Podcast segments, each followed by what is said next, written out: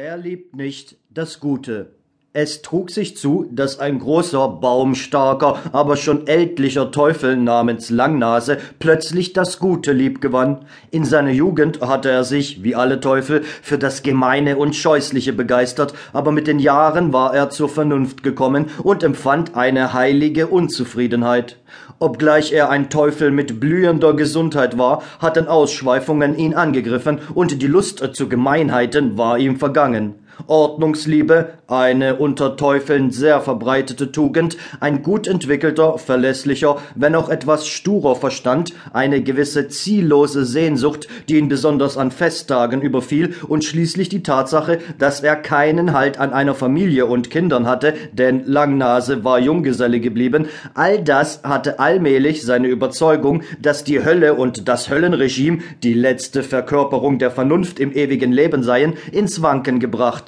Er suchte begierig Arbeit, um sich von seinen schweren Zweifeln abzulenken und probierte eine Reihe von Berufen durch, bis er für lange Zeit und endgültig an einer katholischen Kirche in Florenz als Versucher unterkam. Hier fand er, wie er es selbst ausdrückte, die innere Ruhe. Und hier wurde nach einiger Zeit auch der Grund für sein neues, aufopferndes Leben gelegt. Die Kirche war klein und für Langnase gab es nicht viel Arbeit. Von den kleinen Gemeinheiten, auf die die jungen Teufel so versessen waren, etwa die Wachskerzen ausblasen, dem Küster ein Bein stellen, betenden alten Frauen ganz unbegründete Niederträchtigkeiten zuflüstern, davon war er abgekommen, weil es ihn langweilte. Etwas Ernsthaftes aber fand sich nicht. Die Betenden waren durchweg bescheidene, stille Leute und diabolischen Einflüsterungen schwer zugänglich, weder durch Gold, das sie nicht zu sehen bekamen, noch durch feurige Liebe, die sie nie erlebt hatten, noch durch stolze Träume von hohem Ehrgeiz,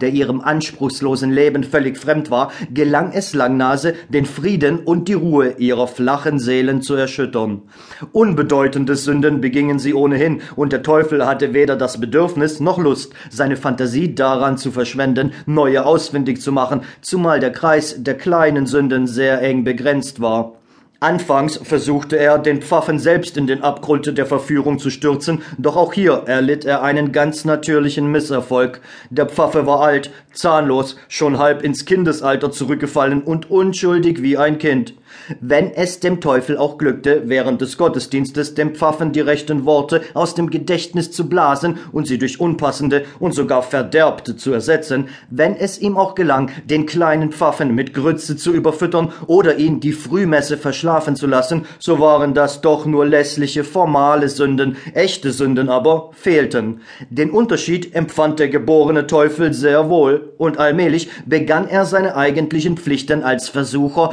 gleichgültig mutig und mit formalistischer Kälte zu versehen. In aller Eile erzählte er einem alten Mütterchen eine unanständige Anekdote, spuckte zwei, dreimal in eine Ecke, zwang den Pfaffen jedes Mal an ein und derselben Stelle Wörter zu verwechseln und setzte sich dann möglichst schnell auf seinen Lieblingsplatz im Schatten einer Säule, wo er anhand eines gestohlenen Gebetsbuches aufmerksam dem Gottesdienst folgte. Ein solcher Zeitvertreib war zwar angenehm, der tätigen Natur des bejahrten Teufels jedoch zuwider, und ohne dass er es selbst merkte, lebte er sich in den kirchlichen Alltag ein, fing an, sich für die Hausverwaltung zu interessieren und wurde so etwas wie ein zweiter außerplanmäßiger Kirchendiener. Morgens fegte er die Kirche aus und putzte die Messingklinken, während des Gottesdienstes richtete er die Lämpchen vor den heiligen Bildern her und fiel zusammen mit den Gläubigern näselnd in das Ora pro nobis des Geistlichen ein. Trat er von draußen in die Kirche, so tauchte er bereits gewohnheitsmäßig die Pfote in das Becken mit dem Weihwasser und besprengte sich, und wenn alle gingen, den Segen zu empfangen, ging er mit, wobei er, nach seiner etwas pflegelhaften diabolischen Gewohnheit, ein bisschen drängelte.